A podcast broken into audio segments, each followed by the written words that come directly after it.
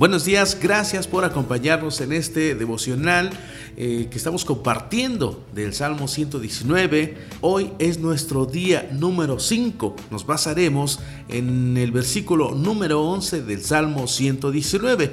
Para el tema del día de hoy, eh, tengo un gran invitado que estará acompañándonos en algunos de los siguientes días. Él es nuestro hermano José Luis Estrada de la Iglesia de Cristo allá en Costa Rica. Él nos compartirá el tema de hoy y es un privilegio tenerlo aquí. Adelante José Luis, muchas gracias por acompañarnos.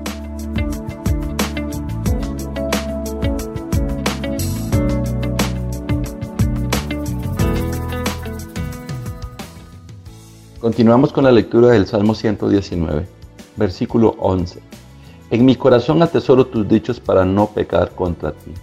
La serpiente le dijo a Adán y Eva, ciertamente no morirás. Y con esas palabras la mentira perforó sus corazones y la palabra de Dios fue despojada de, de ellos y ellos arrojados a la muerte y también todos nosotros. Nada ha cambiado desde ese día en cuanto a lograr el pecado. Siempre busca susurrarnos al oído que las cosas no son en realidad como Dios lo dice, eh, trata de decirnos, no seamos tan serios, Dios no dirá eso. No creo que haya querido expresar eso. ¿Cómo él haría una cosa así? Tranquilos, duda, no morirás. Presta atención. Las palabras que nos dicen bañadas de miel, pero son contrarias a lo que Dios dice, no debes escucharlas, porque están llenas de veneno mortal. Esos ataques llegan para socavar nuestra confianza en Dios, sobre todo en tiempos de incertidumbre has sido invadido últimamente por temores, ansiedad, desánimo. Muchas mentiras llegan a tu puerta. ¿Cómo podemos estar preparados para combatirlas y hacerlas huir? Nuestro texto instruye nuestro corazón en esto. En mi corazón atesoro tus dichos para no pecar contra ti. ¿Qué hay en el corazón cuando la mentira golpea la puerta? Es la palabra de Dios que debemos atender y con la cual vamos a enfrentar las mentiras. Debemos de tener confianza en ella y atesorarla como el bien más apreciado. Aunque la mentira insista a la puerta de nuestros corazones para engañarnos, podemos mantenernos lejos de ella aferrándonos a la verdad. Compremos la verdad y no la vendamos. Hagamos de la verdad, de la palabra de Dios, nuestra mejor guía aferrémonos a ella como, como un tronco que se mantiene a flote en un río turbulento. Hoy siempre podemos confiar en la poderosa palabra de Dios. La palabra de Dios es como un fuego, como un martillo que pulveriza, según lo que decía Jeremías 23, 29. Y también es como un escudo, escudo de la fe. Nos ayuda a resistir en el día malo. Es una espada cortante, más cortante que una espada de dos filos y también juzga los pensamientos y las intenciones del corazón, según lo que dice Hebreos 4:12. ¿Qué más necesitamos para resistir?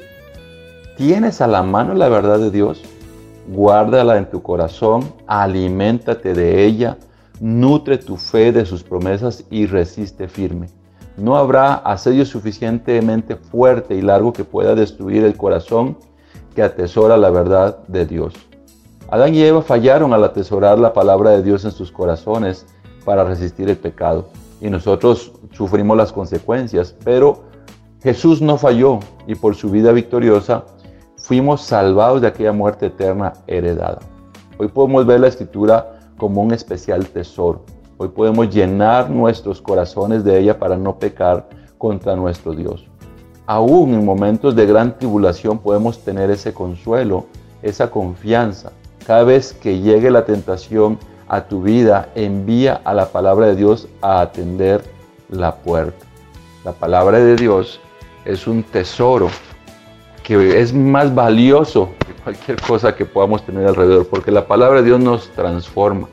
La palabra de Dios hace de nosotros nuevas personas y, y nos da el poder resistir a la tentación, el poder enfrentarle principalmente a la mentira. No nos olvidemos que el padre de la mentira es Satanás, pero la palabra de Dios puede luchar contra esa mentira.